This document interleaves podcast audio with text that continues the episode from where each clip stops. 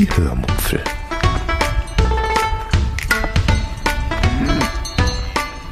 Aus dem Tagebuch einer Allgäuerin.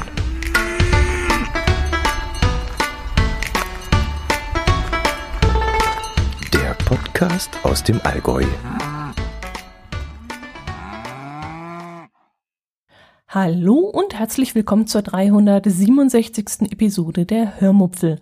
Heute erzähle ich euch von einem Vogelhäuschen, von Finanzbeamten und von Dänemark. Viel Spaß beim Hören. Fange ich wieder mit dem aktuellen Thema an, äh, was hier zu Hause bei mir so los ist, und dann werde ich euch noch was von Dänemark erzählen. Wir haben vor einigen Wochen ähm, ein Vogelhäuschen gekauft, von dem ich euch aber noch nicht erzählt habe, weil ich es schlichtweg vergessen habe. Ich gucke zwar jeden Tag mindestens einmal nach diesem Vogelhäuschen, aber immer wenn ich mich ins Podcaster-Studio ähm, hineinsetze, um eine Podcast-Episode aufzunehmen, äh, war das Häuschen dann gedanklich komplett aus, ja, aus meinem Gehirn getilgt worden. Ich habe es einfach immer wieder vergessen anzusprechen. Aber heute habe ich mir dann mal eine Notiz gemacht und möchte euch kurz davon erzählen. Ich wollte genau dieses Vogel Quatsch. Das Ding heißt nicht Vogelhaus. Vogelhäuser sind ja die Dinger, wo man Futter hineinstreut oder auch dran ähm, solche Knödel hinhängt. Und ich meine ja die Dinger, wo die Vögel drin nisten können. Also diese ja, Nistkästen. ja, genau. Nistkästen. Mann, oh Mann, oh Mann, oh Mann. Jetzt habe ich echt auf dem Schlauch gestanden. Also gut, das sind Nistkästen, keine Vogelhäuser. Wenn ich jetzt die ganze Zeit von Vogelhaus spreche, löscht es und ähm, ersetzt es durch Nistkasten. Also gut, nochmal von vorne. Also, ich wollte schon letztes Jahr genau diesen Nistkasten kaufen, weil ich ihn so herrlich kitschig gefunden habe. Es ist ein Nistkasten in Form und auch im Aussehen eines kleinen Wohnwagens. Ein zugegebenermaßen etwas seltsamer Wohnwagen, denn die Achse liegt nicht mittig, wie das normalerweise der Fall ist, sondern eher am Ende des Wohnwagens, was wirklich etwas seltsam aussieht. Wobei vielleicht wäre das sogar mal eine Erfindung, der man nachgehen müsste, denn vielleicht wäre das gar, gar nicht so doof, wenn man die Räder, also die Achse am Wohnwagen sowieso weiter hinten anbringen könnte. Also wenn jetzt die Räder weiter hinten sitzen würden am Wohnwagen, an einem echten Wohnwagen und die zwei Stützen weiter vorne in dem Bereich der Deichsel, vielleicht würde das sogar irgendetwas Vorteilhaftes an der Gewichtsverteilung bewirken und man könnte das mal in Serie bringen. Vielleicht sollte ich mal Detlef da mal kontaktieren und fragen. naja, zurück zum Vogelhäuschen. Nistkasten. Zurück zum Nistkasten. Da bietet diese Anordnung dieser Räder, die da aufgemalt sind, natürlich keine Gewichtsvorteile. Äh, es ist einfach nur hübsch. Hübsch kitschig. Ähm, dieser Wohnwagen-Nistkasten, den gab es bei Lidl und hat 9,99 gekostet, glaube ich. Zusätzlich äh, einiger Fahrtkosten, denn mein Herz allerliebster, der am Verkaufsstart abends zum Lidl gefahren ist, musste dann drei, vier, vier, drei Läden abklappern, um eben noch so einen Wohnwagen zu bekommen. Sie waren nämlich bereits am ersten Tag ausverkauft.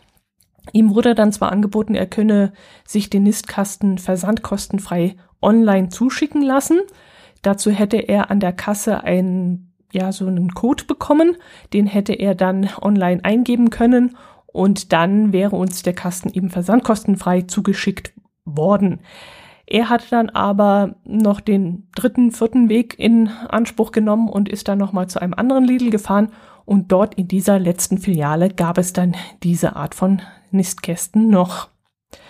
Ja, und jetzt haben wir das Ding an der Rückseite unserer Wohnwagengarage, stilecht und passend zum Wohnwagen eben, angebracht.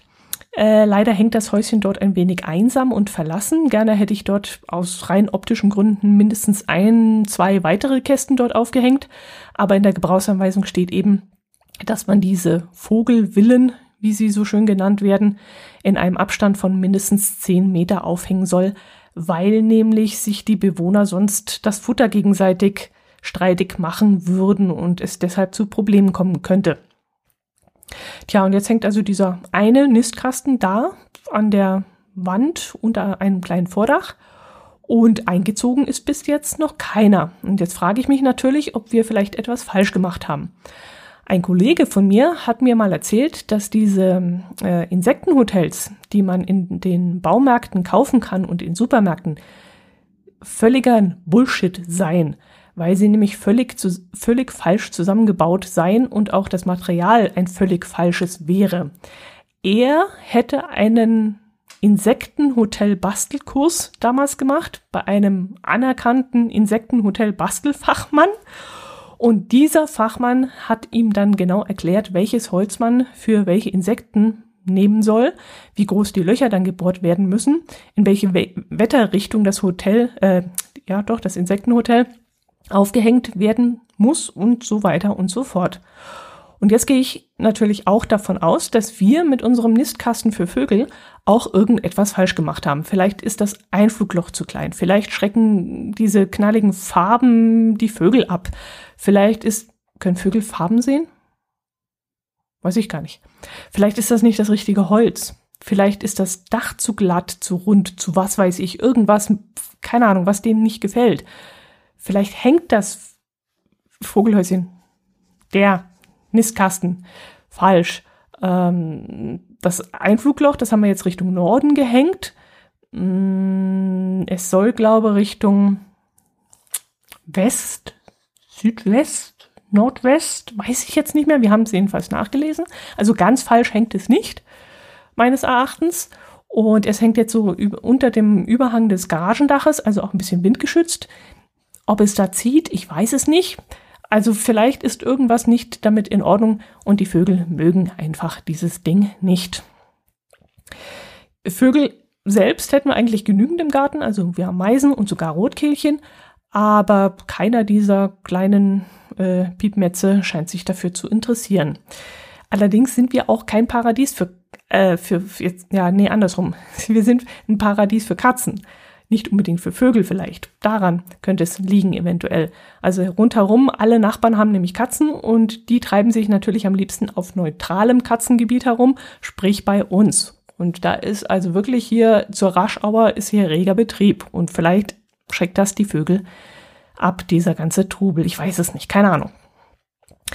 Ja, warten wir es ab. Vielleicht ähm, tut sich ja doch noch was. Vielleicht brauchen die einfach noch ein bisschen Zeit und äh, so, gehen, machen sich erst auf die Suche, wenn ja das Jahr ein bisschen vorangeschritten ist. Mal sehen. Dann möchte ich euch noch kurz von meinem Finanzamtbesuch erzählen. Ich hatte auf meinem Telegram-Kanal der Hörmupfeln eine kleine Audiodatei eingestellt, in der ich über meinen telefonischen Kontakt mit Schweizer Finanzamt-Mitarbeitern erzählt habe. Ich musste nämlich beim Schweizer Finanzamt anrufen was natürlich gleich zu Spekulationen geführt hat, dass ich meine Millioneneinkünfte aus diesem Podcast vermutlich in der Schweiz zwischenparke. Worauf ich, woraufhin ich dann geantwortet habe, dass man in der Schweiz wenigstens noch Deutsch redet, nicht aber auf den Cayman Islands. naja, jedenfalls, jedenfalls ist der Kopf dicker als der Hals. Jedenfalls habe ich ähm, sehr gute Erfahrungen äh, mit den Schweizer Finanzbeamten gehabt, gemacht.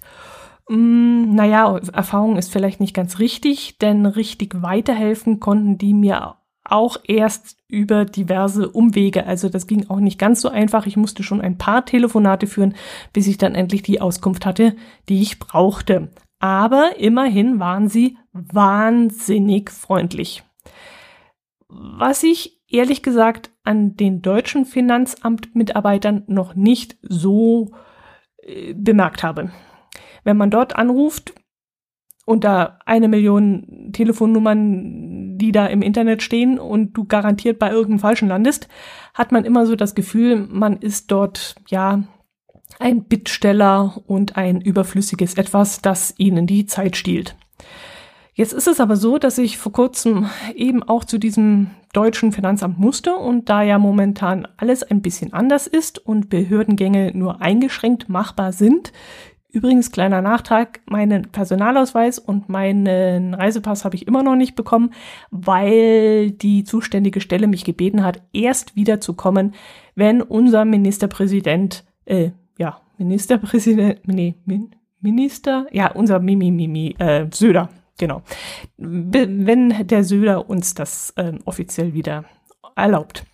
Ja, jedenfalls habe ich dort im äh, Finanzamt angerufen und habe gefragt, wie wir das dann handhaben können. Und da war ein wirklich ziemlich netter und sehr sympathischer Mann am Apparat, der mich dann erst einmal gefragt hat, ob es wirklich sehr eilig sei oder vielleicht doch noch verschiebbar. Und weil es eben nicht verschiebbar war, gab er mir dann einen Termin, der zufälligerweise dann auch sofort gepasst hat, weil ich nämlich an diesem Tag sowieso Kurzarbeit hatte. Und deshalb war ich da zeitlich flexibel. Er wies mich dann allerdings darauf hin, dass ich um Punkt 11 Uhr zum Personaleingang kommen soll. Er würde mich dort abholen. Tja, und am besagten Tag fuhr ich dann zum Finanzamt und stand dann überpünktlich vor dem Personaleingang. Und wie ich da so rumgestanden habe, kam dann eine recht betagte Dame ähm, auf einem Fahrrad an und fragte mich dann, ob sie an dieser Tür ins Finanzamt hinein käme. Und ich sagte dann, dass ich das nicht glauben würde und ob sie denn einen Termin vereinbart hätte. Ich hätte in der Zeitung gelesen, man müsse das auf jeden Fall vorab tun. Und sie meinte dann, sie bräuchte ja eigentlich nur ein Formular und dafür müsste man doch keinen bestimmten Termin ausmachen. Und ähm, sie sah das jetzt in dem Moment nicht ein. Und ich sagte dann, dass ich mir da ehrlich gesagt nicht so sicher wäre. Wie gesagt, ich hätte es in der Zeitung anders gelesen. Sie solle doch aber mal zum Haupteingang vor, vorgehen, auf der anderen Seite des Gebäudes und da mal probieren, ob sie da hineinkommt. Ähm, ich konnte ihr keine Hoffnung machen, aber ich wusste es ja auch nicht besser. Und ich klärte sie dann auf, dass sie ja hier vor dem Hintereingang steht und sie soll doch bitte mal am Vordereingang probieren. Und das hat sie dann wohl auch gemacht. Ich gehe aber davon aus, dass ich keinen Erfolg hatte, denn bei mir ging es dann folgendermaßen weiter. Ich blieb also da stehen, denn meine Anweisungen waren ja deutlich gewesen. Kommen Sie um 11 Uhr zum Personaleingang, braune Tür, ich hole Sie da ab. Ja, und dann pünktlich um 11 Uhr öffnete sich dann die Tür und ein etwa 40-jähriger Mann mit medizinischer Mund-Nasen-Bedeckung stand dort im Türrahmen und fragte, ob ich es bin. Und als ich das bejahte, ähm, wollte ich ihm dann die Unterlagen in die Hand drücken und vor der Tür warten. Aber er bat mich dann erstaunlicherweise tatsächlich rein und führte mich dann, und das war das Kuriose, warum ich euch das überhaupt erzählen wollte, durch völlig unbeleuchtete Gänge und Räume. Direkt zu seinem Büro. Das war die ganzen Gänge, die Räume, die wir da durchquerten, die Halle, das war alles duster. Stockduster. Es brannte kein Licht in den Gängen. Es, gab, es kam eigentlich nur Licht durch irgendwelche Fenster, die in irgendwelchen Winkeln des doch recht alten Gebäudes, das ist ein uraltes Gebäude, ihr müsst euch das so vorstellen wie so eine uralte Schule oder sowas oder ein uraltes Rathaus oder so. Und dort, das ist alles ziemlich verwinkelt, hohe Räume. Und wenn da irgendwo ein Licht durch ein Fenster, durch so ein, so ein hohes, aber so ein mattgraues Fenster kam, dann war das wirklich schon erstaunlich viel. Also Strom, Strom ist offensichtlich etwas sehr Kostbares. Jedenfalls brannte in den Gängen kein Licht.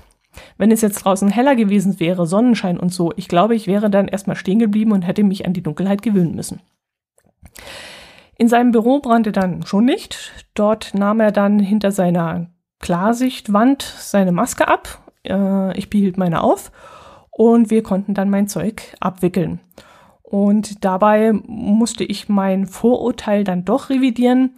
Also entweder bin ich da auf ein ganz seltenes Exemplar, Exemplar des Finanzus Expertus gestoßen oder er hat sich inzwischen äh, oder es hat sich inzwischen auch im Finanzamt dann vielleicht rumgesprochen, dass die ähm, ja dortigen Beschäftigten auch nur Dienstleister sind ich weiß es nicht, aber der Mann war wirklich sehr, sehr freundlich.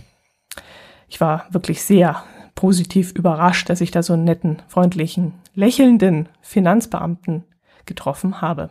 Ja, mal wieder eine positive Erfahrung und ich äh, korrigiere deshalb auf diesem Wege meine Audiodatei, die ich in meinem Hörmupfel-Kanal auf Telegram eingestellt habe. Gut, dann äh, möchte ich euch heute wieder einmal von einem Urlaubsvideo erzählen und euch damit gedanklich ein wenig mit auf Reisen nehmen. Wir waren bis jetzt erst einmal in Dänemark. was ich ja persönlich schon ein wenig schade finde. Die Pläne, wieder einmal dorthin zu fahren, waren immer wieder mal da, aber ich weiß ehrlich gesagt auch nicht, warum es nie wieder geklappt hat. Ähm, ein wenig schreckt mich dann die lange Fahrerei ab, weil von uns hier unten aus dem Süden in den hohen Norden allein schon bis nach Fehmarn oder allein, ja, das ist einfach schon mehr als eine Tagesreise. Und dann die Kosten für die Fähre oder den Brückenzoll. Und ähm, ja, da muss man ja auch so einen Campingpass kaufen, glaube ich, wenn das immer noch so ist. Und das alles nervt mich ein bisschen, muss ich sagen. Aber mal sehen, wenn alles wieder gut ist, werden wir vielleicht doch mal wieder Richtung Kopenhagen oder so fahren. Es war da wirklich sehr, sehr schön und da gibt es bestimmt noch einiges zu entdecken. Äh, wir sind damals äh, in einem Rutsch bis nach Fehmarn hochgefahren, was wir beim nächsten Mal vermutlich auch nicht mehr so machen würden. Wir wollen ja zukünftig vernünftig sein und mehr Zwischenübernachtungen einplanen.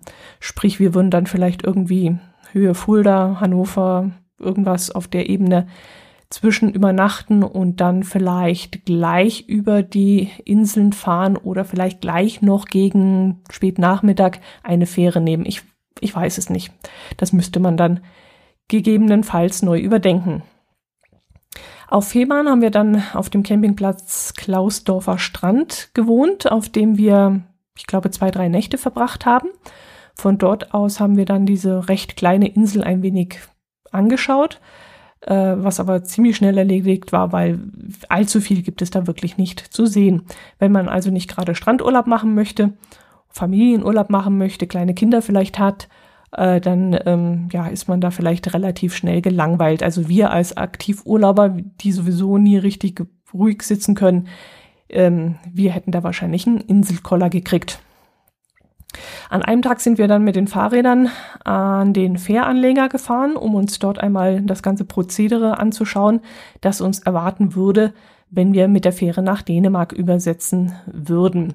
Wir hatten das damals nämlich so geplant, dass wir auf dem Hinweg mit der Fähre nach Dänemark übersetzen und auf dem Rückweg über diese Brücken fahren. Äh, mein Herz allerliebster hatte damals ja in Neapel gesehen, dass dort ein Reisebus rückwärts auf die Fähre buxiert werden musste. Und da dachte er, er müsse das auch mit dem Wohnwagengespann machen, wenn wir nach Dänemark fahren würden. Und deshalb haben wir uns das mal live und in Farbe dann angeschaut und haben uns davon überzeugt, dass das auf Fehmarn eben nicht der Fall ist. Da kann man also ganz easy mit dem Gespann vorwärts auf der einen Seite der Fähre rauf und wenn man in Dänemark ankommt, fährt man hinten von der Fähre wieder vorwärts runter. Und als wir das dann gesehen hatten, sind wir dann noch ähm, ähm, beruhigterweise zu diesem ähm, Wortfindungsstörung, Einkaufscenter von diesem Scant Lines oder wie die heißen, sind wir hinspaziert und haben uns das dann auch noch angeschaut ähm, weil wir uns Vorteile davon erhofft hatten, was dann aber relativ schnell erledigt war. Dieses Einkaufscenter liegt direkt am Fährhafen und schwimmt auf dem Wasser. Warum das schwimmen muss, weiß ich ehrlich gesagt nicht. Ich vermute mal, dass das etwas damit zu tun hat, dass es sich auf nicht auf deutschem Boden befinden darf, wenn man da irgendwie Ware zollfrei anbieten möchte. Gehe ich mal davon aus. Ich habe mich nicht darüber informiert, ich weiß es nicht. Wobei ich jetzt gerade überlege, es befindet sich ja direkt am Land, also nicht in internationalem Gewässer, sondern eigentlich auf deutschem Hoheitsgewässer. Hm, naja, ich weiß es nicht, keine Ahnung. Vielleicht kennt ihr euch ja da besser aus. Also es scheint jedenfalls richtig zu sein. ähm, ja, jedenfalls sind wir damals da rein und haben es uns dann mal angeschaut. Es ist wie so ein Discounter aufgebaut, also die Ware steht auf Paletten und alles ist äh, irgendwie auf Masseneinkauf ausgerichtet. Und in regelmäßigen Abständen fallen dann auch ähm, zeitlich gesehen Massen an Dänen ein, nämlich immer dann, wenn wieder eine Fähre aus Dänemark anlegt, auf denen sich dann viele Dänen befinden. Eine Bekannte aus Dänemark hat mir mal das Prinzip dazu erklärt. Es gibt wohl so eine Art spezielles Zeitticket, wo die Dänen für ein paar Euro mit der Fähre von, na, ich weiß nicht, wie der Ort heißt drüben, also der direkte Weg, äh, nach Fehmarn fahren können. Dort haben sie dann eine Aufenthaltszeit von, glaube ich, zwei Stunden, in denen sie dann zollfrei einkaufen können. Und dann geht es auch schon wieder zurück. Für viele ist das dann ein hübscher Ausflug, bei dem sie dann günstig Lebensmittel und Alkohol einkaufen können. Ich persönlich fand das Ganze aber irgendwie, ja, also erstmal, dass es ziemlich hektisch ist, wenn die da nur zwei Stunden Aufenthalt haben, aber es scheint wohl auszureichen, um da einkaufen gehen zu können. Ähm, und ich fand das ganze Zeug, was es da gab, auch ziemlich teuer für unsere Verhältnisse. Ähm, ja, lasst mich lügen. Ich glaube, Nutella hat damals schon irgendwas um die drei Euro gekostet. Kann das sein? Tublarone war auch viel zu teuer. Also in meinen Augen absolut uninteressant, muss ich schon so sagen. Also, nee. Ja, verführerisch durchaus, wenn man da so das Zeug kistenweise rumstehen sieht, sieht oder auch äh, die, die, die, die Nougat-Creme stapelweise da steht oder irgendwelche Megapacken an abgepackter Schokolade da rumliegt ähm, dann gerät man schon in Versuchung, äh, dort mal einzukaufen. Aber wenn man dann den 100 Gramm Preis vergleicht, also das ist viel zu teuer, was es, was es da gibt. Ich habe dann damals die dänische Bekannte gefragt, warum sie nicht 20 Minuten 30 Minuten weiter bis zum Lidl fährt. Dort bekämen sie ja alles wesentlich billiger, aber sie meinte dann, dass dazu würde dann die Zeit nicht reichen. Also sie hätten ja, wie gesagt, nur diese zwei Stunden Zeit. Äh, so lange gilt dieses günstige Fährticket wohl auch. Und das wäre einfach dann zu stressig, da bis zum Lidl oder Aldi oder jedem anderen Discounter hinzufahren und äh, einzukaufen und wieder zurückzufahren. Außerdem seien die Dinge in diesem Scantline Einkaufscenter für dänische Verhältnisse sogar sehr günstig. Also in Dänemark sind Luxusgüter oder waren es jedenfalls damals, ich weiß nicht, wie es heute ist, sehr teuer. Und Luxusgüter äh, darunter fällt eigentlich alles, was über den normalen Standard wie Kartoffeln, Salat und Brot hinausgeht. Also Bier, Schokolade, mh, mm, was, an was kann ich mich noch erinnern? Kellogg's Frühstücksflakes, das mochten sie sehr gerne und so ein Zeug. Ähm, also das, was sie da immer eingekauft haben, die dänischen Bekannten, ähm, das ähm, war alles relativ teuer in Dänemark. Ich kann mich dran erinnern, dass die dänischen Bekannten auch sehr, sehr gerne Lindt-Schokolade gekauft haben was ich nicht ganz nachvollziehen kann, weil ich Blind nicht unbedingt mag, aber da waren sie ganz heiß drauf. Die liebten sie über alles und ähm, das war in Deutschland wesentlich billiger als in Dänemark. Dafür haben sie seltsamerweise ganze Paletten voller Cola mit im Auto gehabt, als sie bei uns mal ankamen. Ich weiß gar nicht warum. Ähm, war diese wiederum in Dänemark billiger als bei uns? Oder war das eine bestimmte Sorte, die sie unbedingt mit nach Deutschland mitbringen wollten. Ich weiß es nicht mehr. Jedenfalls kann ich mich daran erinnern, dass die eine ganze, ja, ganze Schachteln, so, so palettenartige Schachteln dabei hatten mit Cola. Ah, apropos, ähm, als die Dänen mal bei uns hier einen Gegenbesuch abgestattet hatten, haben sie bei uns sehr gerne Spezi oder Mezzo-Mix äh, getrunken, weil sie das nämlich zu Hause gar nicht kannten. Äh, das haben sie erst bei uns kennengelernt dass man überhaupt Cola mit Orangenlimo mixen kann, das wussten sie einfach nicht. Und sie erzählten uns dann auch immer freudestrahlend und breit grinsend, dass sie bei sich zu Hause nun immer Spezi trinken, weil sie das bei uns kennengelernt hatten und es so toll fanden. Ja, zurück zu Fehmarn äh, oder am besten gleich nach Dänemark. Machen wir einen Sprung. Wir sind dann äh, ein paar Tage, also mit der nach ein paar Tagen Urlaub auf Fehmarn mit der Fähre nach Dänemark gefahren und dort zu unserem ersten Etappenziel zur Insel Möhn. Ich weiß jetzt nicht, ob man den Namen so richtig ausspricht. Dieses O äh, hat so einen Querstrich durch den O-Körper. Und äh, ja, ich spreche es jetzt einfach mal Möhn aus. Die Insel erinnert einen stark an Rügen, finde ich. Hat auch solche Kreidefelsen und ist an sich auch wunderschön. Ich nehme an, dass die beiden Inseln, also Möhn und Rügen, in Urzeiten irgendein, irgendwann einmal zusammengeklebt sind. Ich weiß es nicht, ich bin der Sache jetzt nicht nachgegangen. Ähm, ich könnte mir aber durchaus vorstellen, dass das mal ein Landstrich war und dann irgendwie auseinandergedriftet ist. Nur so eine Vermutung. Uns hat es dort jedenfalls super gefallen. Und ich würde, wenn ich wieder einmal dorthin fahren würde, vielleicht sogar mehr Zeit dafür einplanen. Gut, es, dieser Landstrich ist nicht sehr groß. Hm, ja, vielleicht auch nur so klein wie Fehmarn, würde ich jetzt mal schätzen. Aber trotzdem, ich würde es mir gerne noch einmal anschauen. Also vielleicht so zwei, drei, vier Tage dort bleiben und äh, dann noch Fahrradtouren machen und so. Ähm, ja, wir haben damals dann auch noch ein bisschen gecached, das uns natürlich auch noch zu Orten geführt hat, wo man sonst vielleicht nicht unbedingt hinkommt. Gut, wir haben dieses Liselund-Slot besucht und sind dann zu diese Kreidefelsen. Das wird vermutlich auch in jedem Reiseführer stehen. Und ähm, ja, wir haben uns dann damals erstmal so da ein bisschen eingelebt und dieses Dänemark kennengelernt und uns da so ein bisschen vorgefühlt. Also ein sehr schöner Ort, um einfach mal in Dänemark anzukommen. Ja, und dann sind wir aber relativ schnell weitergefahren, weil uns nämlich unsere Freunde in Kopenhagen erwartet haben. Sie wohnen in einer Gemeinde direkt neben Kopenhagen und so war es für uns dann nicht weit, um mal von dort aus in die Landeshauptstadt zu fahren.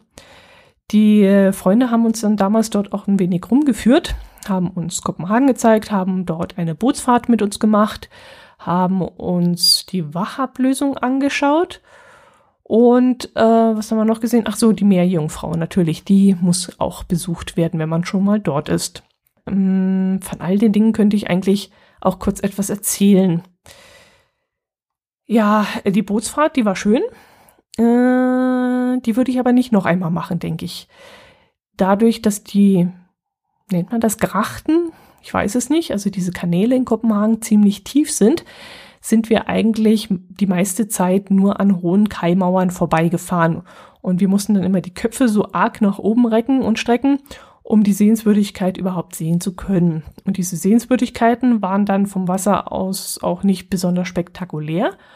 Und ähm, auch als wir da mit dem Boot in diese Hafeneinfahrt ähm, hinausfuhren, an dieser großen Oper entlang, die da, glaube ich, sogar acht Stockwerke in den Boden hineinragt, die, diese schwarze komische Ding, das war alles vom Boot aus nicht unbedingt spektakulär.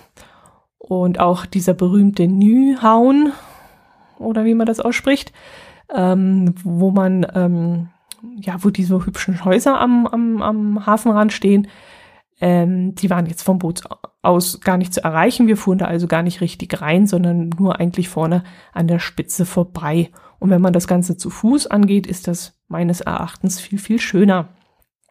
Die Meerjungfrau, dasselbe Ding, von außen, vom Boots aus war das recht uninteressant. Wenn man dort aber vor Ort dann hinläuft, ist es dann ähm, schon schöner. Allerdings ist die Meerjungfrau erstaunlich klein. Ich hätte sie mir wesentlich größer vorgestellt. Aber ich fand es wirklich sehr schön, sie einmal zu sehen, so live und in Farbe. Und jedes Mal, wenn sie in irgendeinem Fernsehbeitrag zu sehen ist, freue ich mich dann immer riesig, dass ich schon mal dort war und sie wirklich, ja, gesehen habe. Ich bin da jetzt nicht auf diesen Felsen hinausgeklettert und habe da sie anfassen müssen, aber so in fünf Meter Entfernung würde ich jetzt mal schätzen, ähm, reicht, reichte mir das dann auch, sie zu sehen. Ja, und die Wachablösung. Da hatten wir zwar Pech, denn wir waren zu einer Uhrzeit dort, als die Wachen einfach nur ausgetauscht wurden, also ohne Musik und Pomp. Ich glaube, gelesen zu haben, vormittags um 11 und um 12 findet dann die große Wachablösung statt. Wir waren aber irgendwie nachmittags mal dort und da wurden die Männer dann einfach nur im Stechschritt ausgewechselt. Ja, kann ja auch nicht sein, dass die äh, da den ganzen Tag stehen. Ich nehme mal an, sie haben dann so einen zwei- oder vier Stunden Rhythmus, wo sie dann ausgetauscht werden und nicht jede Wachablösung wird dann mit großem Pomp begangen. Die Gegend rund um die Amalienborg ist ähm, auch sehr schön. Äh, überhaupt liegen alle Sehenswürdigkeiten Kopenhagens sehr zentral und geballt an einem Ort. Also der runde Turm, die Frederikskirche, das Rathaus, der besagte Nyhavn, Tivoli, äh, Opernhaus, Meerjungfrau, die Erlöserkirche, also das ist die mit dem spiralförmigen Turm, den man auch immer wieder in diversen Fernsehbeiträgen sieht. Das alles ist wirklich fußläufig super zu erreichen und absolut sehenswert. Also mir hat Kopenhagen richtig gut gefallen und das ist auf jeden Fall nochmal eine Reise wert. Unsere Freunde hatten uns damals auch ein sehr günstiges und wirklich recht, ja, sehr gutes Buffet-Restaurant empfohlen, äh, wo wir damals für 10 Euro ein Mittagsbuffet bekommen haben, also nur das Essen. Das Getränk war dann relativ teurer, ich, teuer. Ich glaube, eine Spezi mit 04 hat damals schon 6, 7 Euro gekostet. Aber das Essen äh, war dann relativ günstig. Das Restaurant hier hieß, Moment, ich komme drauf. Ritz, Ritzratz, genau, Ritzratz. Und ähm, was zur damaligen Zeit auch schon selten war und wo ich jetzt aus Deutschland damals noch nicht kannte, das hat sich ja jetzt auch inzwischen verändert, äh, dass es dort sehr viele vegetarische und vegane Gerichte gegeben hat. Ähm, ja, ob es das überhaupt heute noch gibt, also das Ritzratz, das gibt's noch, das weiß ich, aber ob es noch dieses Buffet gibt und wie teuer es ist oder ob sich da die Gastronomie irgendwie geändert hat, das kann ich euch allerdings nicht sagen. Es hat heute noch sehr gute Bewertungen, aber wie das Konzept im Moment ist, weiß ich nicht. Unsere Freunde haben damals dann noch versucht, ähm, als wir dort zum Mittagessen waren, äh, der Bedienung zu erklären, was Spezi ist. und dass sie das gerne trinken wollen. Und dann mussten sie halt erklären, hm, ja, Cola und äh, Orangenlimo und so. Und ähm, ja, das hat eine Weile gedauert, bis die Bedienung das verstanden hat, was wir da wollen. An einem anderen Tag haben uns die Freu äh, Freunde dann nach Malmö geführt, in Schweden. Wir brauchten damals ja noch den schwedischen Länderpunkt und so haben sie dann diesen Ausflug für uns organisiert. Sie meinten damals, es sei sinnvoller, ohne Auto rüberzufahren. Ich weiß gar nicht mehr warum äh, weil es billiger war oder weil man drüben keinen Parkplatz finden würde oder weil der Parkplatz zu teuer war. Ich weiß es nicht mehr. Man sollte jedenfalls den Zug nehmen, so meinten sie damals. Und zwischen Dänemark und Malmö gibt es ja diese Öresundbrücke, die übrigens die weltweit längste Schrägseilbrücke für kombinierten Straßen- und Eisenbahnverkehr ist. ja, ihr sollt ja hier auch in diesem Podcast was lernen und nicht dumm sterben. Ja, ich weiß gar nicht mehr, was diese Fahrt mit dem Zug gekostet hat. Nagelt mich nicht fest. Hm. Waren es 30 Euro hin und zurück? Waren es 40 Euro hin und zurück? Ich weiß es nicht. Es war relativ teuer, aber sie, die Freunde meinten, wir kämen da immer noch besser weg. Ich, keine Ahnung. Müsst ihr euch selber informieren.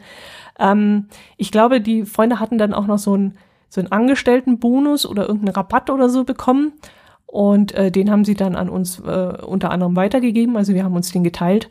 Ähm, so ganz genau weiß ich das aber ehrlich nicht mehr. Ich habe mich da einfach leiten lassen und habe ihnen da vertraut und dann war das alles gut. Ich fand Malmö nicht besonders schön, äh, aber damals ging es vor allem darum, den Länderpunkt zu bekommen. Also wir wussten damals ja nicht, ob wir jemals wieder nach Schweden kommen würden. Und später waren wir ja noch mal mit der Mein Schiff in Stockholm und Stockholm an sich hat mir viel, viel besser gefallen als Malmö. Und ich denke mal, dass wir auch irgendwann einmal vielleicht mit dem, ja, vielleicht ich mit dem Caddy oder wir zusammen mit dem Wohnwagen oder irgendwann mal mit einem Wohnmobil oder so ans Nordkap hochfahren. Und dann werden wir sicherlich auch einen Schlenker äh, über Schweden machen. Ja, das soll es zum Urlaub in Dänemark gewesen sein. Ich hoffe, es hat euch ein bisschen gefallen. Ich bekomme ja leider so gut wie gar keine Rückmeldungen von euch zu diesem Thema. Ob das jetzt für euch in Ordnung ist, dass ich hier in alten Urlaubsvideos krame und euch davon erzähle, ich weiß es nicht. Vielleicht ist es auch stinklangweilig, aber im Moment ist ja eigentlich nicht so viel zu erzählen. Ich erlebe ja nicht allzu viel und deswegen versuche ich immer so eine kleine Mischung reinzubringen, dass ihr gedanklich ein wenig Urlaub machen könnt mit mir wenn es auch ein alter Urlaub ist und ähm, ja, trotzdem noch auf dem Laufenden bleibt, was es sonst noch so an Kleinigkeiten bei mir zu Hause gibt. Gut, das soll es gewesen sein. Ich wünsche euch was. Bleibt bitte gesund. Und ähm, ja, kommentiert mal wieder. Ich würde mich freuen. Macht es gut. Servus.